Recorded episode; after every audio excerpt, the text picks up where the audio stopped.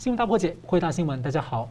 这个《华尔街日报》呢报道说，在美国众议长佩洛西访问台湾的前四天啊，中方的习近平视讯通话向拜登透露说呢，现在还不是爆发全面危机的时候，北京呢无意愿在台湾的问题上呢跟美国开战。而北京呢，其实呢，从四月起就已经试图要阻止佩洛西访台。那么中共呢，现在疑似正在北戴河开会，那渤海呢进行军事演习。习近平的真实处境呢，究竟是如何？中共连七天对台湾军演之后呢，又发布了一九九四年以来的第三份所谓主要的对台湾的白皮书，被解读呢就下架了所谓的和平统一的戏码，在公然的更加的恫吓台湾。那中共呢去年以来对台湾的两大政党都发出了恐吓，而又在国际上呢扬言呢要对台湾人未来所谓要再教育，引起国际的挞伐。那 G7 七大国的联合声明关切台海的同时呢，重申这个一中政策不变，并且附上了弹书，引起呢外界很高的关注。而美国最近也推动了台湾政策法，新的一中政策是否即将来临，就在眼前。我们介绍破解新闻来宾，台湾大学政治系名誉教授林志正老师。呃，主持人宋老师两位好，各位观众朋友们大家好。政治大学国际关系研究中心研究员宋国成老师。主持人好，林老师好，各位观众朋友大家好。和中共呢，八月十号的第三份白皮书啊，外界的分析主要集中在三个变化。我们先请教两位，先请明老师啊，您怎么解读这份的白皮书？呃，中共有关于台湾的这白皮书呢，这是第三份，第一份是一九九三年，第二份是两千年，这第三份。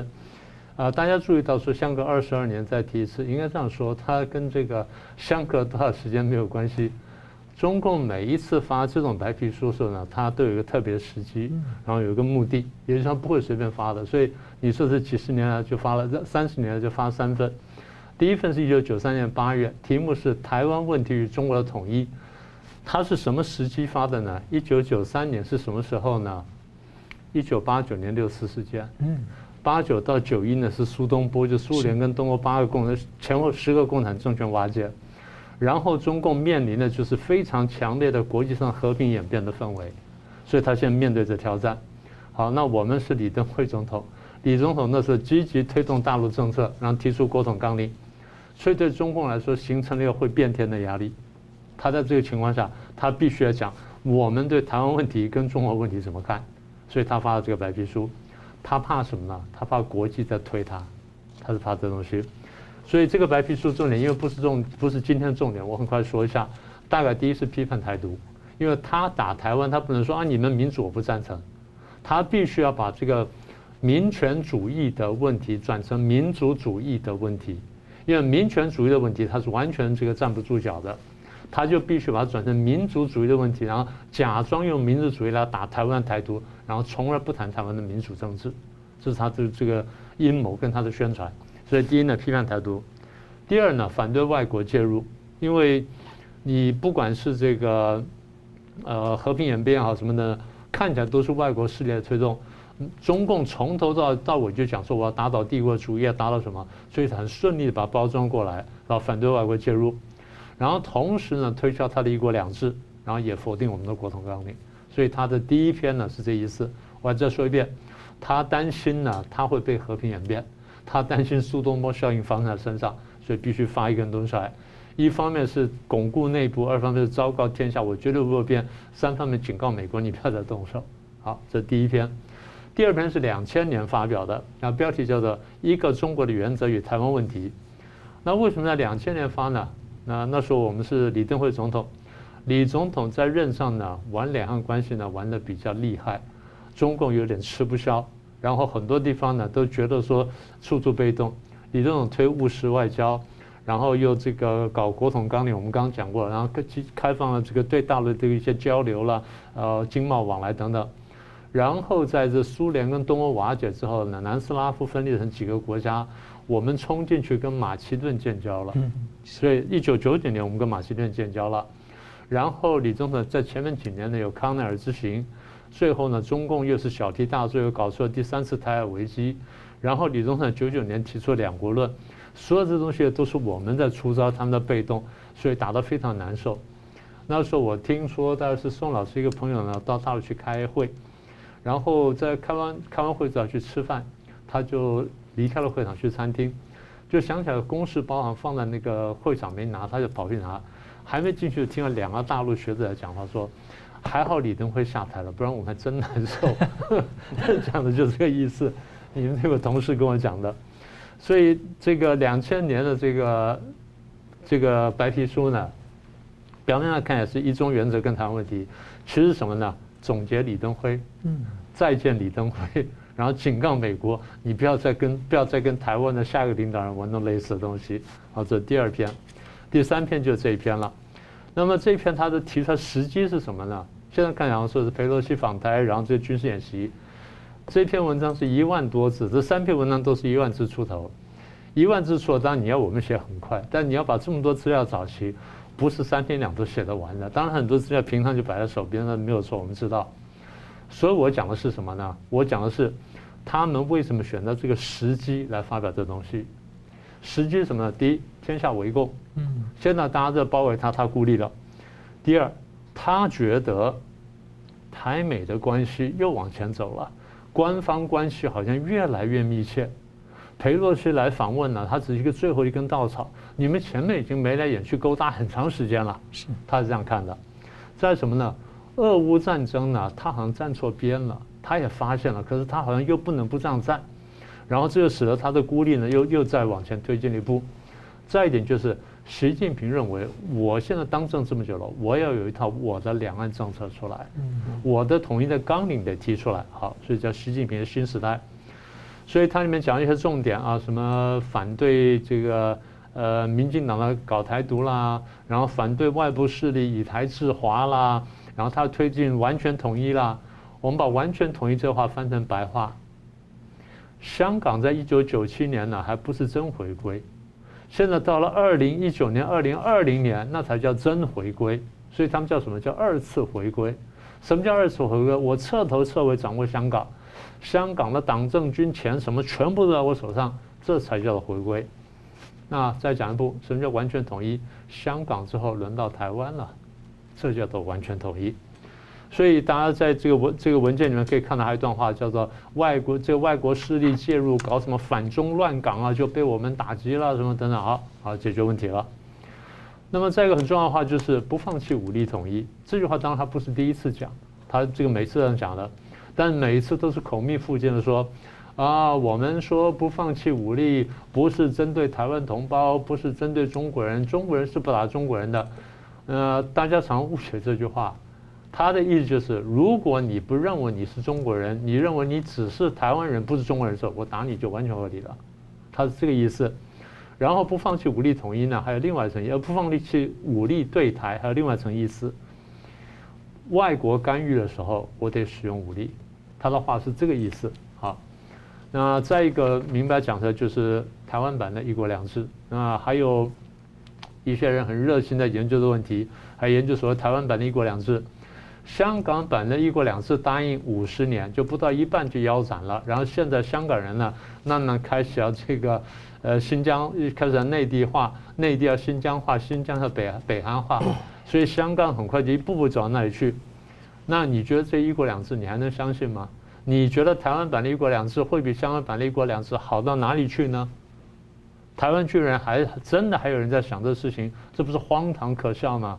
香港人已经用血跟泪演给你看了，你还看不懂，还认为说中共的话可以相信？中共都会向你传了，都不用说我们来讲了。所以他的潜台词是什么呢？也就是他担心什么呢？担心大家现在真的要拿要来围攻了。当他已经感觉到了，大家知道啊，中共产党的敌情观念是比我们强很多的。共产党从一成立开始，他就觉得。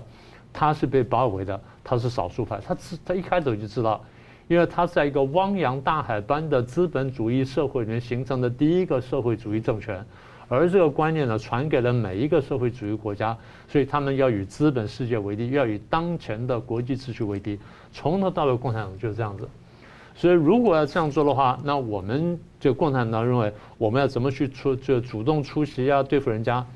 他现在看的就是台湾人这样搞呢，或台湾政府这样搞呢，你是勾结外国以台制华，但他真的没有讲的什么呢？两岸有价值观的差异，有制度的差异，然后有国际潮流这个顺逆的差异，这点你为什么不谈？全部把它化化约成为反台独，也就是说，把所有的这些真正民权主义的问题转成民族主义的虚假的动员口号，这才是问题的核心。所以这次外面的分析经常提出两个点啊，就是说本来的之前的旧版所谓的这个中央政府不派军队及行政人员未来这个进驻台湾的高度自治条款不见了，还有所谓的在一中框架内什么问题都可以谈的说法消失了。那当然有不少分析认为中共本来就说话不算话，而且有那么多的例子，所以这两条条款消失也可能就觉得说，既然骗不到你就不用写了，的各种解读了。好，我们来看一看那个宋老师怎么看这个白皮书呢？就是说，对于这个白皮书的发表呢，我觉得在实际上，呃，当然不是说演训完之后啊，他就立刻抛出这样的一个白皮书，呃，实际上他是早先安排好，就是我进行了武吓之后，我接下来我可以进行文攻啊，呃，所以也许中共认为，经过他们这一次的军演之后啊，大概台湾人民就仓皇失措啊，跪地求饶啊。那么以至于就是这这个全岛瘫痪，因此这个时候他就可以来收拾一下啊，来安抚一下啊。呃，我想这个动机和实际上是这个样子啊。但是我要强调就是说，这不是一份白皮书啊，这是一封恐吓信啊，是一篇长达万言啊万言之长的一个一个恐吓信。为什么我说它是恐吓信呢？我们从整个白皮书读完之后，我发现他们只有两个，一个呢。就是不再和平统一了啊，呃，就是也不再跟台湾谈判。正如主持人刚刚所讲的，呃，明老师刚有比较过先前的两份白皮书，呃，关于就是不派兵啊，不不派官啊，还有就是呃先前提到就是保留台湾有这个所谓的军队司法啊，甚至还可以有限度的参加国际的一些组织等等，这些在这一次的白皮书当中呢，通通都抹去了啊。呃，所以说，呃，虽然说它里头还是在讲呃“一国两制”、和平统一啊，这个我们待会再说。呃，但是实际上来讲说，他已经不跟你谈了啊，就是最后就是只剩最后一个选项，就叫武统啊。而且还特别注意，就是说这个武统还增加了一些条件啊。呃，以前过去是针对于所谓的台独人士啊，现在还包括就是说拒绝统一的啊反统的人士也是打击的对象。乃至于说境外这个一些所谓的反对统一、阻碍、妨碍统一的这些境外的势力，也是属于他的武统的一个条件，或者是他发动的一个因素之一啊。所以它两个地方，一个就是和平统一啊啊，已经是无望论啊；另外一个就是说增加了这个对台动武的条件和它的对象啊。这个是，所以我说它是恐吓性啊的原因。因为几乎台湾大概是这样，九成到九成五的人至少都在它的范围内啊。啊，是啊。呃，这个就是说，它就是全面打击啊，全面打击，而且就是呃，不再不再有说大量的这个时间或者是篇幅去讨论所谓的和平啊。虽然说它这个和平统一、和平统一在全篇当中里面呃到处都是啊，但是没有一句是真话啊。这是我提出的这一点啊。那么另外一点就是说是，呃，我要特别讲就是说，这一篇白皮书当中里面唯一一个还有可以进行理性讨论的。空间呢，就是关于他们引述白皮书引述了呃联合国二七五八号决议啊啊，用这份决议来啊证明说台湾是呃中国的一部分啊，呃可是我也要说很抱歉的，就是说是二七五八号决议呃整个过程里面既没有提到台湾这个词儿啊，也没有提到，呃也并没有授权说啊呃中华人民共和国中共啊它可以代表台湾啊，我要强调就是说。这个中共的代表权并不表，并不等于他对台湾拥有主权啊，这是两个完全不同的概念。联合国只承认说，呃，中共它成为啊呃代表中国大陆的唯一的一个代表权，它并没有说，呃，台湾因此就被并入了中国，或者是啊中共有权利来代表台湾啊。这点啊，我们要特别强调一点，就是说。呃，所以因此，所谓的台湾是中国的一部分啊，是中国的内政，这纯粹是中共啊改写了、扩张了这个二七五八号决议，然后成为自己本身的片面之词，然后这么多年来长期的宣传，使得许多人误解说，哦，台湾可能是中国的一部分，哦，台湾是一个内政的问题啊，所以这个是我们觉得在这个白皮书当中里面啊，唯一尚且还有一点点理性讨论呃空间的问题啊。呃，那么简单的来讲，就是说这本白皮书，我认为说它是一个万言恐吓信。呃，我觉得就是说，呃，台湾海峡，呃，从此以后也不再是那个诗人余光中笔下的那个一湾浅浅的乡愁，它成为一艘怎么样满载的仇恨啊。呃，所以这篇白皮书，我觉得就是呃，意味着就是说，两岸关系的所剩不多的政治信任已经荡然无存啊。呃，两岸之间本身过去所累积的一些交流的情感等等，我觉得也已经完全啊不存在了啊。所以两岸之间已经到了一个所谓的剃刀边缘的这样一个地步。啊，讲得更直率一点的话，啊，可能两岸关系从此以后没有关系，甚至是两岸之间，甚至包括人民之间的情感，都会走向恩断情绝。是。好的，我们继续看到呢，白皮书的第三个焦点呢，就是他威胁称呢，说台湾的民进党是中共呢争取所谓的和平统一进程当中必须清除的障碍。那回顾呢，去年十二月份，中共的台湾研究会的会长汪义夫呢发文，则是定性这个国民党的反共派是所谓的顽固派，是所谓阻碍统一的主要敌对力量。而且呢，去年的中共官媒还扣帽，就是台湾的国民党当时呢，国民党在台湾的立法院提了两项这个决议案，一项呢是中华民国要推动恢复跟美国的邦交，而另外一项呢是推动希望能够美军来协防台湾。这两项提案呢被中共的官媒明确打成是所谓的明确台独的议案，然后扣国民党人呢扣所谓的暗独。那这形同把整个国民党，包括说国民党党纲里面有。反对共产主义，还有这种那么普遍性，几乎是全民共识的想法，都打成是明确台独。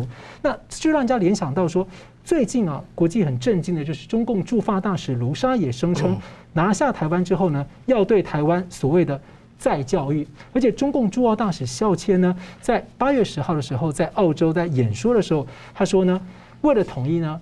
会动用必要的一切，就必要时会动用一切手段。至于是什么手段，他留了一句话，让澳洲人感到不寒而栗。他说呢，请你们发挥你们人类的想象力。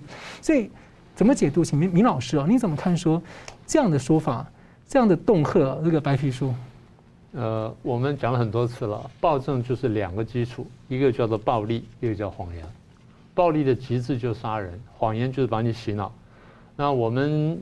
就重，我想重点摆在这再教育的部分，因为他说什么反共派什么等等，那个其实没什么好谈的。你认真问，你觉得台湾有多少人真的会接受共产主义？是接受一党专政？你仔细想想看，在台湾生活了这么久，所以在中共眼里面看起来，台湾当然一个人都不能留下来。嗯，没有几个，而且这样讲吧，讲得太夸张了，没有几个人能留下来。他对香港其实也是这样看的啊。所以讲回那个暴政跟暴力跟谎言。呃，中共很注重文宣，我们一直在跟大家讲，所以对他来说呢，他在文宣、文宣、文宣，其实就是谎言，所以我们得这样去理解。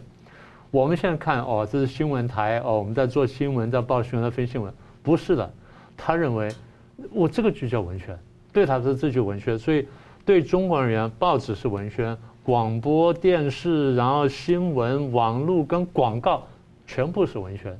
所有东西呢，是为他政治目的而服务的。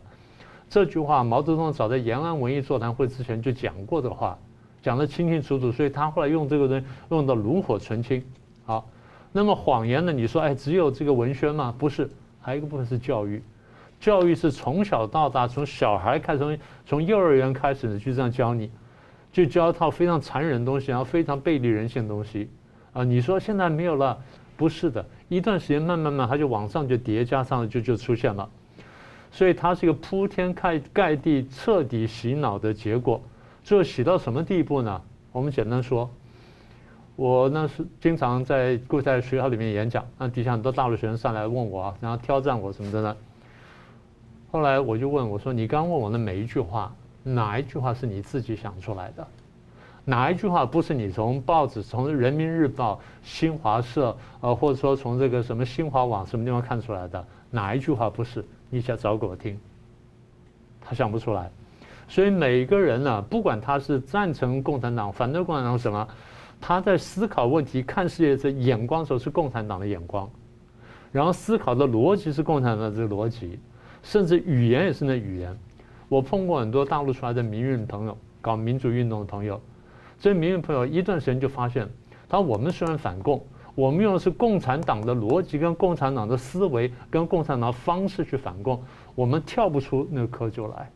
他整个脑袋思维方式就那样定性了。所以我说你得跳出来，你得把那个真的洗掉。那这种现象呢，大陆人不用讲了，因为他这样洗下来，国际很多华人自觉不自觉也被洗了。那最可悲的是台湾的这些所谓的粉红，这是亲亲共派，我把它称为亲中派，亲共派。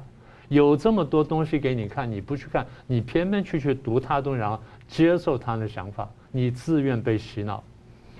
那么这种这种东西呢，他把它叫做文学也好，然后混在这摆在教育系统也好，他最后呢就是洗脑。所以卢沙野所说的再教育什么意思呢？我要帮你们洗脑。为什么洗脑？因为不洗脑的话，你是不会接受我统治的。我是没办法统治你的，所以我一定要洗你呢，洗到可以统治才行。我们一直讲说新疆有再教育营，再教育营。中共讲说新疆没有再教育营，新疆只有什么呢？呃，教他们生活技能什么的呢？卢沙野的话就证明了新疆是有教再教育营嘛？不就这句话吗？新疆这样搞了，然后台湾这样来搞，现在香港正在搞。大家不要忘记，香港正在改教科书，关媒体，抓记者，然后封网络。封这个封媒体，所有这些事情就是在教育去洗脑。就我刚刚讲的，广播电视、报纸、文学什么，全部都在里面。好，那么洗脑完了呢，他这样他才能统治。那不被洗的呢，那就杀掉或关起来嘛，杀官管嘛。所以卢沙野的话呢，只是很准确的告诉你，中共暴政就是这样子，我们就准备这样干，我们就准备这样对付你。呃，讲到这样子，我再提醒一下，那大陆老百姓。然后全球的华人，有一些台湾的粉红们，你们现在还醒不过来吗？这让我想到，这个一九四九年之后，中共本身对中国人在整个大中国做的，好像把中国就变成一个集中营了。是。是。那同样问题，请教呃老师怎么看？呃，对于卢沙野这一番言论呢，我只有六个字来形容，叫做粗鲁、无知和疯狂。啊，呃，人如其名啊，到处撒野啊。什么叫再教育啊？呃，你是不是试图把你在新疆维吾人的种族灭绝搬到台湾来吗？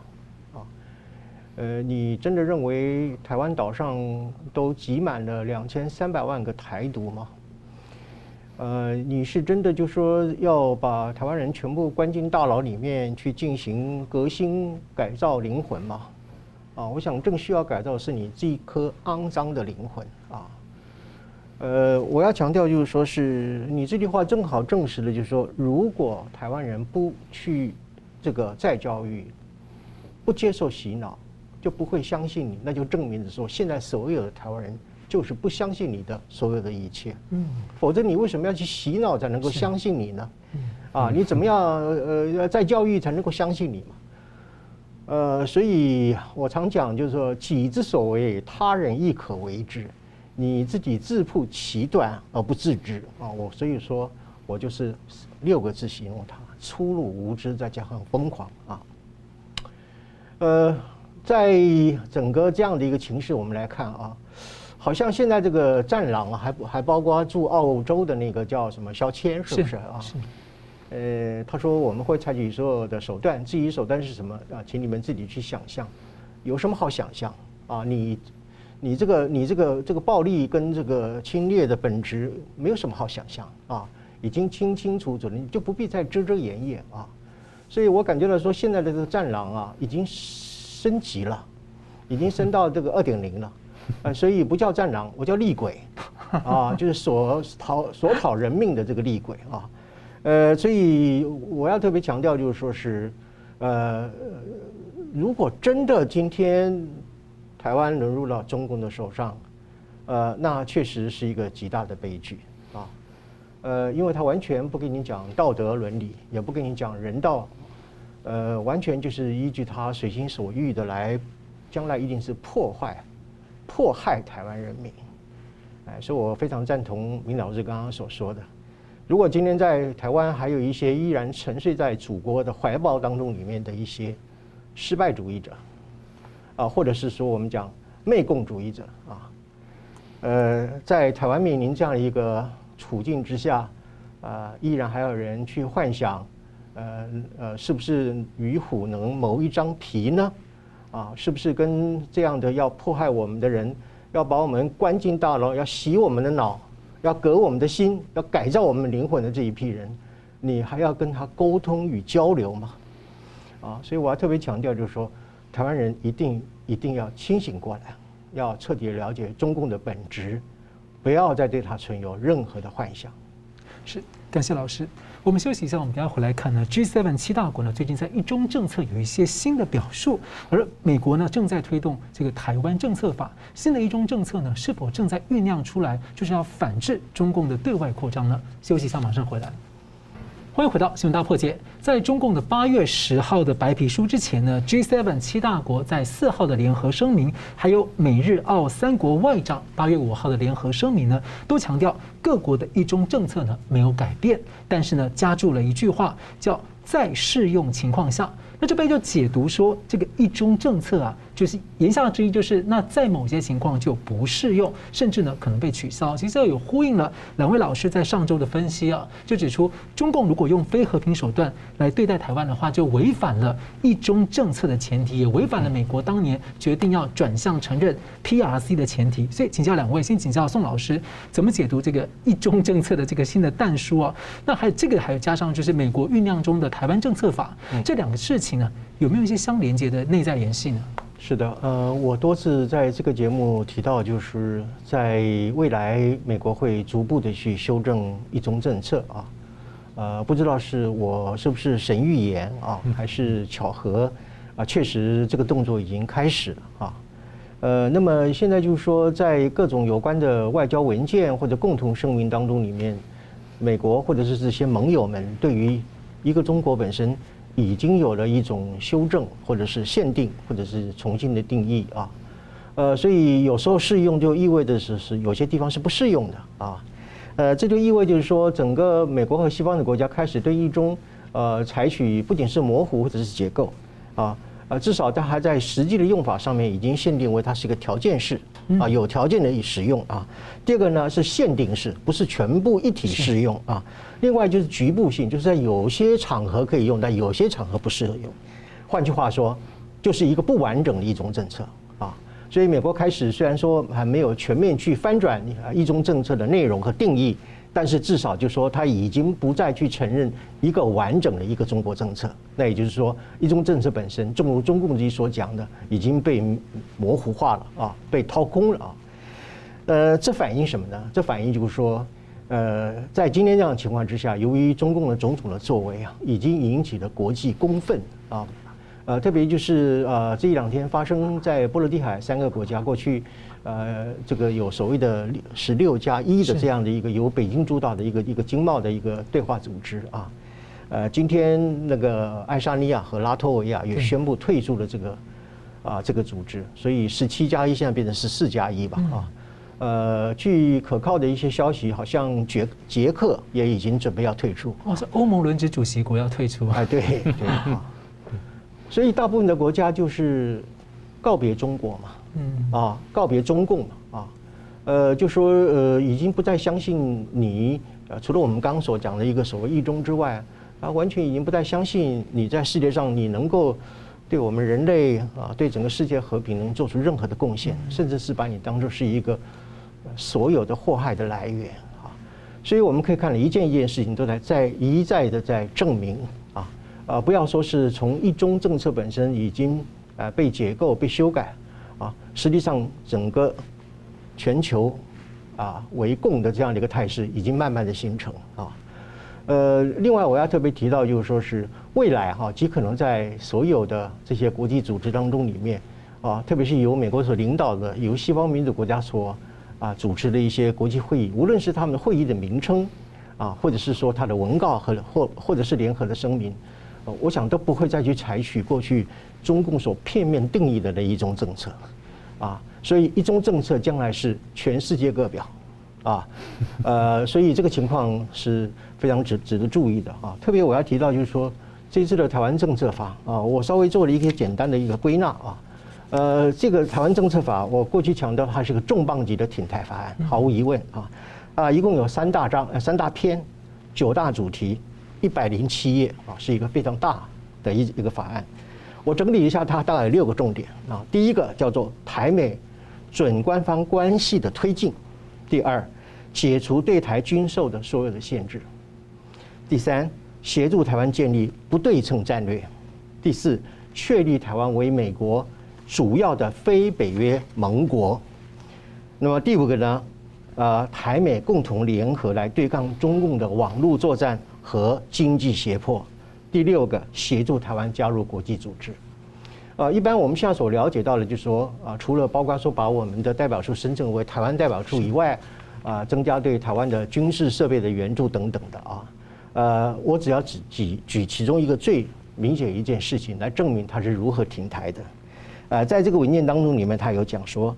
第二百零一节当中，里面明文这么说：美国对台湾的武器的供应将从防御的方式扩大到有利于威吓人民解放军侵略行为的武器，有利于台湾用来威吓人民解放军侵犯台湾的所有的武器。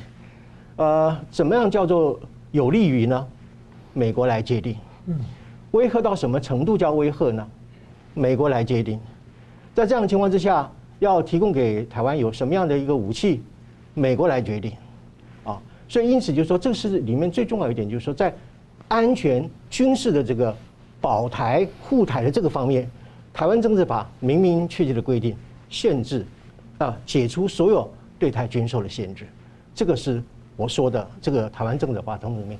真正的这个重磅的一个力量之所在啊。那么另外我还要强调，就是说，所谓的主要的非北约国家啊，呃呃非呃主呃主要的非北约同盟哈，各位要知道，在这个法案当中里面，他用了一个英文字叫 ally 啊，呃，它不是一个 partner 啊，它也不是一个 cooperator 合作者，就是 ally。ally 什么意思呢？我们在二战的时候有没有一个叫轴心国，一个叫同盟国嘛？是这两个组织虽然是对抗的，但是这两个组织的性质就叫 ally 啊。那么现在的美国和日本之间的美日，从过去的美日安保到现在的美日同盟是什么样的关系呢？就是一个 ally 联盟的关系啊。呃，当然你说非北约，那当然是非北约，因为在亚太地区没有北约嘛啊啊，所以就是说非北约，但是实际上就是。亚太小北约，或者是印太北约未来的一个基本的框架。嗯，呃，所以我也在这边容许我再神预言一次啊，如果就是未来在整个印太地区，我相信美国和主要的西方的民主国家会在一个地方，因为中共这种极具侵略性的一个军事军演，会逐步去建构一个所谓的印太北约。呃，我上次也提到德国要来军演。对，美国现在和印尼、印度，甚至包括在环太平洋把越南也拉进来啊，将来还有美韩等等，所以美国现在就是组织一个全方位的一个联合军演的这样的一个态势，要做什么？就是对你全方位的无缝围堵啊，呃，所以就说我们将来我们可以很明确的看到，不仅美国和西方国家已经开始在修改一种政策，他还要继续的在印太地区。呃，利用刚刚我所讲的非北约的联盟的这样的概念，去组织一个所谓的印太北约，那么来无缝围堵中共。是，其实明老师以前一直讲说，台湾跟美国是隐形盟友关系啊，看起来现在就是摆明就浮上台面，不怕你知道了。对，明老师怎么看呢？其实几十年来，台美都是这个关系了，大家只是没有没有真正认识到。我在讲了这么多年了，大家现在才有点感觉。我先回来一中政策的问题哈。是。呃，中共一直讲的是一中原则，各国讲的是一中政策，一中政策不等于一中原则。那中共为什么讲一中原则呢？因为原则是比较不能动的，刚性的，比较刚性的。然后政策是比较比较这个柔性的，是可以动的。我再说一遍，各国有的是一中政策，多数国家没有一中原则。中华民国过去是有一中原则，但那一中原则跟中国人一中原则又不是一件事情。好。那么各国这么多年来，从一九七一年美国开始跟中国关系正常化，七九年建交，中共就要把这句话写进去，很多国家就顺着这个版本呢，或者做一些修改，有时候严一点，有时候松一点点，就基本确定了，我只要跟中共建交，我就有我的一中政策，所以一中政策。所以这么多年呢都是本于各国跟中共签的那个，不管建交公报或什么东西或者什么声明等等，我有一个一中政策。好，那么这一中政策从一九七几年开到现在三四十年了，一直都没有问题，为什么最近出现问题了？那么也就是你刚刚提到一中政策，各国的一中政策其实是有前提的，这前提我们过去在节目上也讲过多次。美国把这前提写的最清楚，写在什么地方呢？写在《台湾关系法》里面。我反复跟大家讲过，《台湾关系法》的第二条里面，大家仔细读一下。和美利坚合众国跟中华人民共和国建交是有个前提的，这前提就是中共不不以非和平方式来解决台湾问题。反过来说是，如果中共用非和平方式解决台湾问题，那么美国跟中共建交的前提就不存在了。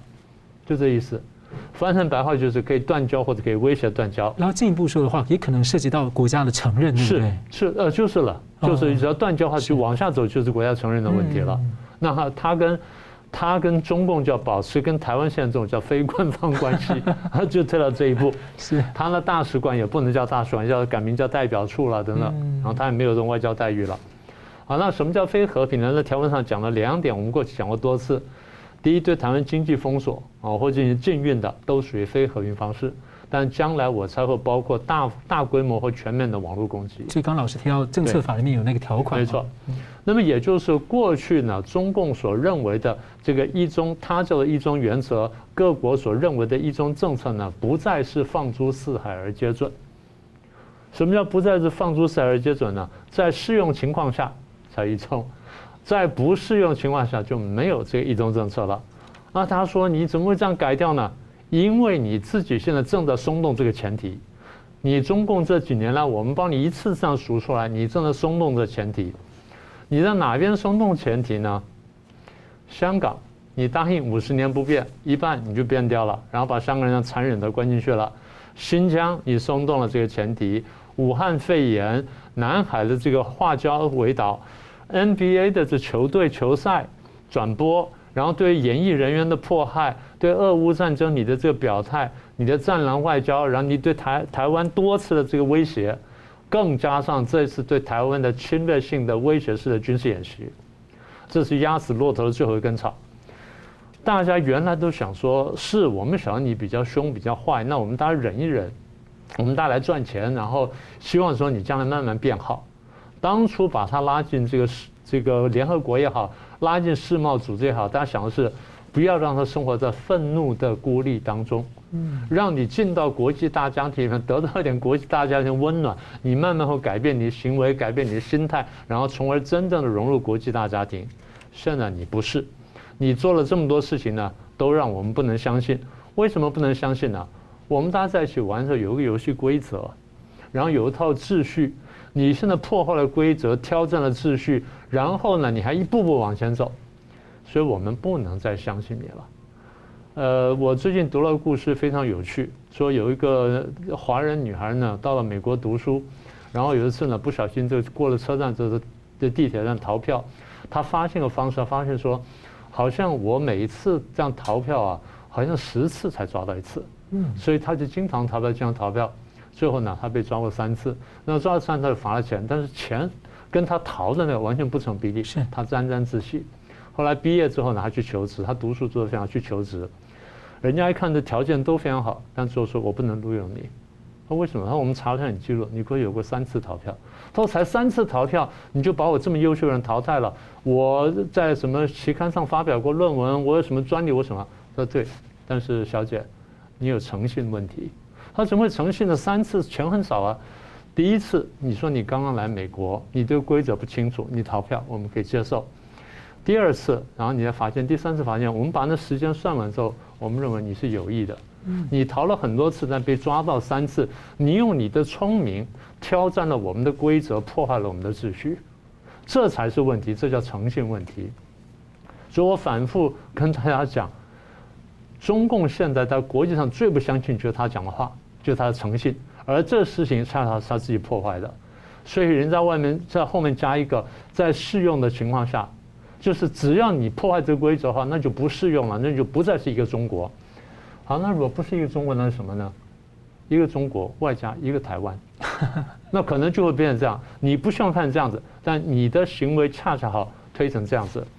你又讲台湾海峡内海化，然后你又讲说这个我不时要变常态性的军演，大家靠台湾海峡运送的光货柜，光是海上货柜百分之四十八，我还没算空中的航运或空中的这些交通，把这加起来，台湾海峡多么重要，或台湾这条水道多么重要。你说你并吞台湾了，台湾海峡中间还有一个国际航道，大家认了。你现在说台湾海峡是内海，谁能接受呢？所以你大家现在看见的不是说啊，你对台湾怎么样？大家看见的是你不遵守游戏规则，你破坏国际秩序这件事情，我们是可忍孰不可忍？就是我反复讲的，他挑战国际秩序，破坏现状。所以台湾政策法呢，宋老师刚刚已经很清楚解释过了，就是一个最后的大补完，就把所有这些加起来。我看你还要不要再破坏这秩序？因为我现在在这边等着你了。你一直在破坏秩序，我就要往前走。你不破坏秩序，我说不定还可以再等一下，看一看。那他的经验又还不公布具体地点跟不公布具体时间，你的意思就是说，那我们去了之后如果被打到，算我们倒霉就是了。就这意思。真的是那把那个外商都得罪光了。好的，我们休息一下，我们等下回来看呢。最近呢，习近平究竟他的二十大呢连任的进程到底是顺利或不顺呢？北戴河会议，而在渤海湾呢则进行一个月的军事演习，是在保卫谁呢？休息一下，马上回来。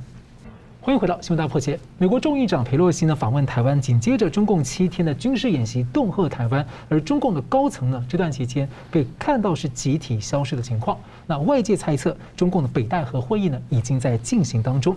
有分析认为呢，习近平今年面临的不少挑战了，在北戴河呢势必承受更大的闭门斗争。不过也有些人认为呢，北戴河现在在这种情况呢，其实只是个走过场的形式。而中共呢日前又突然宣布要增加在渤海的军事演习，一个月就引发各种揣测。一种解读是要。暗示保卫北戴河，那究竟是谁需要保卫呢？所以两位怎么看？先请明老师啊，怎么看中共的这个权力内斗还有人事布局？我先谈一下这个所谓渤海军事演习啊，你仔细读他原话，在渤海要进行军事任务哦，任务不是军事演习，是任务。这种事情在什么时候发生过呢？一九六六年八月八号，中共开八届十一中全会。毛泽东为了通过文革十六条，在党内正式开始推推动文化大革命，把三十八军叫进来，在会场旁边然后驻扎，然后在那边开会，啊，差不多是那味道。不过这东西不是重点，重点在别的地方。重点在哪里呢？你仔细观察中共统治这么多年哈，他从开始吹吹嘘说我们要打造一个无阶级的完全平等的社会，对不对？这最早中共当时。搞马列革、搞马克思革命、搞列宁什么等等，他们一再讲东西啊，要打造一个无阶级的平等的社会。可是各位注意看一下，其实不只是中国，所有的共产国家最后呢，共产党自己变成了一个特权统治阶级。不只是我们这么说，共产党人这么说，那甚至有些共产党朋友告诉我，他说我们简直像个黑帮。哎，我被他那话一一下点醒，我说对，我说你说的对极了。虽然是你自己形容出来，但是真是有道理。黑帮是干什么呢？黑帮是追逐利益的，他既追逐政治利益，又追逐经济利益，所以这些人聚在一起变成了特权阶级。为什么叫特权阶级呢？请问各位，共产党员多少人？九千多万人，很多对不对？将近一亿人。请问各位，中国大陆多少人？十四亿人，也就十四分之一。十四分之一是什么概念呢？百分之七。连十趴都不到，连百分之十都不到。这批人呢，吃香喝辣，然后他们互相勾结，然后出这个抱团抱团成群，目的在哪里呢？扩大我们这一批黑帮的利益，然后捍卫我们的利益。所以我们不断要扩大，在扩大同时有人挑战，我们要捍卫它。然后再来就是我们要公平，公平不是每个人都分的一样，而是每个人按他的阶级什么分到他应该得到的那份。甚至多一点点。共产党式的公平，对，共产党式公平，也就是承接式的公平。那么，即便是这样的，但是各位注意，黑帮有游戏规则的。嗯，黑帮不是说大家天天你杀我，我杀你，不是这样。黑帮它有斗争，斗争有游戏规则。因为如果没有游戏规则，那就真的变成丛林社会，他们自己也受不了。所以黑帮本身是等级森严的，但他的外人呢更残忍，所以这叫黑帮的的特性。我这样讲不是要诋毁，我是要告诉各位，他这整个政党运作，它的逻辑在哪里？好，那他们这个政党这个组织，如果是这样运作的话，他有一个领袖，这领袖他的大家对领袖的期望是什么呢？你要能够扩大我们的利益，要能够捍卫我们的利益，要能够公平分配给大家，大家都能分到他那一份。然后呢，你要定出一套，或至少你要遵循过去定下那套游戏规则，我们才知道说怎么玩下去。那好，那如果现在出来一个人，他破坏了规则，伤害了利益，你觉得大家还让他干吗？是不是这样？好，那他为什么大家觉得说他伤害大家利益呢？他反贪腐，然后夺了很多钱，然后又打肖建华啦，打什么这个吴小慧打谁，然后抢了钱袋子，这些已经很危险了。但是你要搞什么呢？你用反贪腐搞权力斗争，搞得我们人人自危，搞了十年，现在还在干。这几天不是又抓了一些什么呃什么的大头吗？晶片大佬、晶片的大佬啊，什么就到处抓嘛。然后呢，你把经济又搞差了，清零政策伤害经济发展，所以我们的利益又受到伤害了。这是内部的问题。外部有什么问题呢？美中打你打了贸易战，搞得我们现在呢这这个搞不上去。美中关系恶劣到现在好像没有恢复。然后被美国制裁了，你还去搞战狼外交？现在搞出一个刚刚讲的天下为共的态势，搞到华尔街要把我们中企踢出去，你说我们的钱从哪里来？所以从内部外部看起来，你这个领导人好像都不能再领导我们了。好，那现在要开北戴河会议了，你觉得我们想干什么？你觉得这些人想干什么？这些人人人摩拳擦掌，想想打他。问题是，哎，是我先打他呢，还是叫东旭先打？我看东旭先打吧，东旭不打，哎，那宋老师你先打。宋老师说明老师你先打，然后我说你谁先打？大家是你看我，我看你，大家等说谁第一个动手？嗯，只要有第一个人动手，有第二个人上去，就是第三、第四这个第 X 个人上去。我在说什么？我在说的是习近平现在想的是，哎，这个北大会会不会开成这个样子？是，如果不是北大会的话，那六中全会不会开成这样？然后二十大会不会开成这样？说我一定要镇住他。你说关门斗争，现在就这个情况，大家是不是真的敢斗？不一定，大家可能是这边发开枪，那边放炮，但是只要有人扑上去，那后面就是前仆后继扑上去。现在我听到一个说法，你要三连任是吧？可以，那怎么样呢？来换换什么呢？集体领导，我们搞出个新的集体领导来卡住你，这样我给你三连任，否则我不给你。这我听到第一个。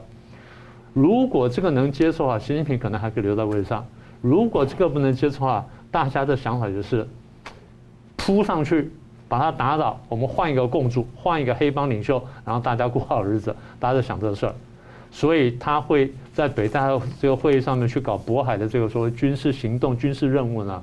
我猜跟这个分不开关系。是，宋老师怎么看？呃，好的，对于这个北戴河会议会议呢，我觉得就是啊、呃，除非中共内部他们要集体的这种分赃式的和稀泥的话。呃，我们完全有理由可以怀疑存在着一个啊所谓的反西势力啊。呃，为什么反西势力会存在？因为它是一个客观因素所决定的啊。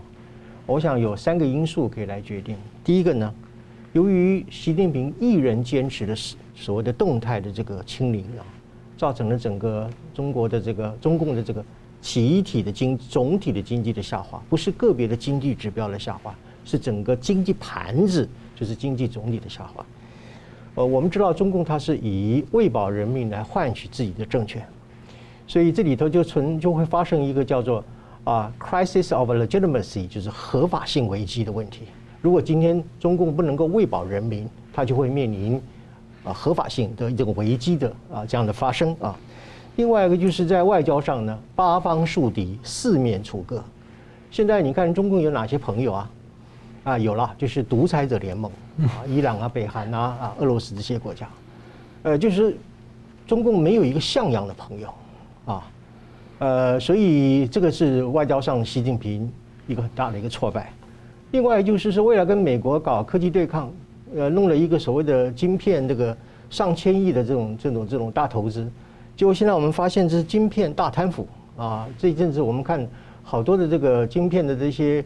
呃呃，从工信部开始，一直到呃这个这个晶片的这个投资公司本身纷纷下马，巨额的贪污。对，所以这三只要指，这是三件事情。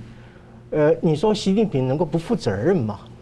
啊，我刚刚讲，呃，除非大家都要和稀泥啊，否则的话，只要稍微有一点良知和清醒的人都会觉得会肯定啊，这个三大的这个这个状况是习近平自己。个人直接要去负责的，因为这个三个事情都是习近平本身他一个人坚持到底的，哦，他一个人执意要这么做的啊，呃，所以说说现在，呃，看起来北戴河好像风平浪静，那是因为他可能家丑不外扬吧，啊，所以我刚刚提到就是说，我们完全可以合理的怀疑客观存在的一个反习的势力。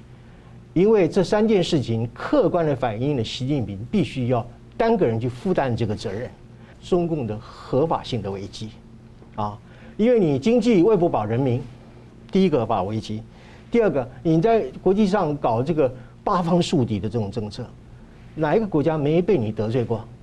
啊，天天就是在得罪这些呃国际上的一些啊呃国家啊。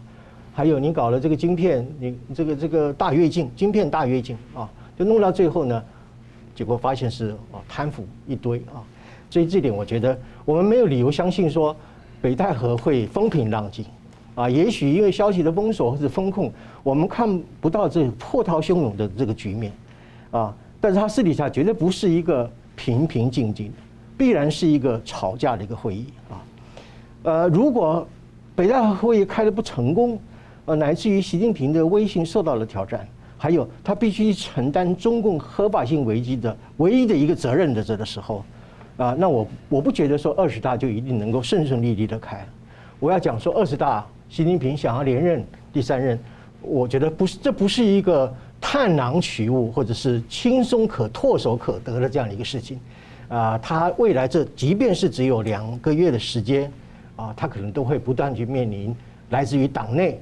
来自于党外，来自于他的这个啊大陆的内部，来自于国际啊，来自于各个方面对你的挑战啊，对你的质疑啊，甚至是不认为你是一个真正有能力来领导中共这个政权未来的一个领袖。是。好，节目最后我们请两位给我一分钟啊总结今天的讨论。先请明老师。好，我们先说白皮书啊，白皮书反映的是中共对现在问题的担心，就担心他担心什么呢？最浅一层，他担心美台关系突美台官方关系突破，呃，担心这么多年对台湾的外交的这个包容啊跟打击呢，被台湾突破这个突突而去，这是最想担心。最深的担心就是刚刚讲的，它的合法性受到挑战。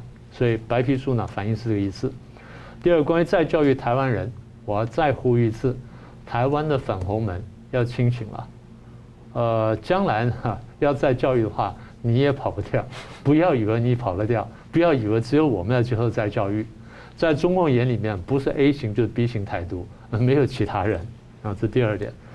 第三呢，一中政策有了淡书，这对中共来说是个重大警讯，告诉你，一中政策不是放诸四海皆准，那你得反好好反省。北戴河会议这个东西我们有的看的了，北戴河会议到二十大呢，中间还有很多大事情会发生，所以这点呢。我们请各位关注就是了。是，宋老师，好的。呃，我认为这份白皮书本身它不是白皮书啊，它是一个啊恐吓信啊，呃，因为它放弃了啊两岸之间和平对话的任何的管道，同时增加了这个武统的各种因素和条件啊。那么另外就是关于这个啊战狼外交这个问题啊，我认为它已经不是战狼，而是厉鬼啊，到处索命讨命的厉鬼啊。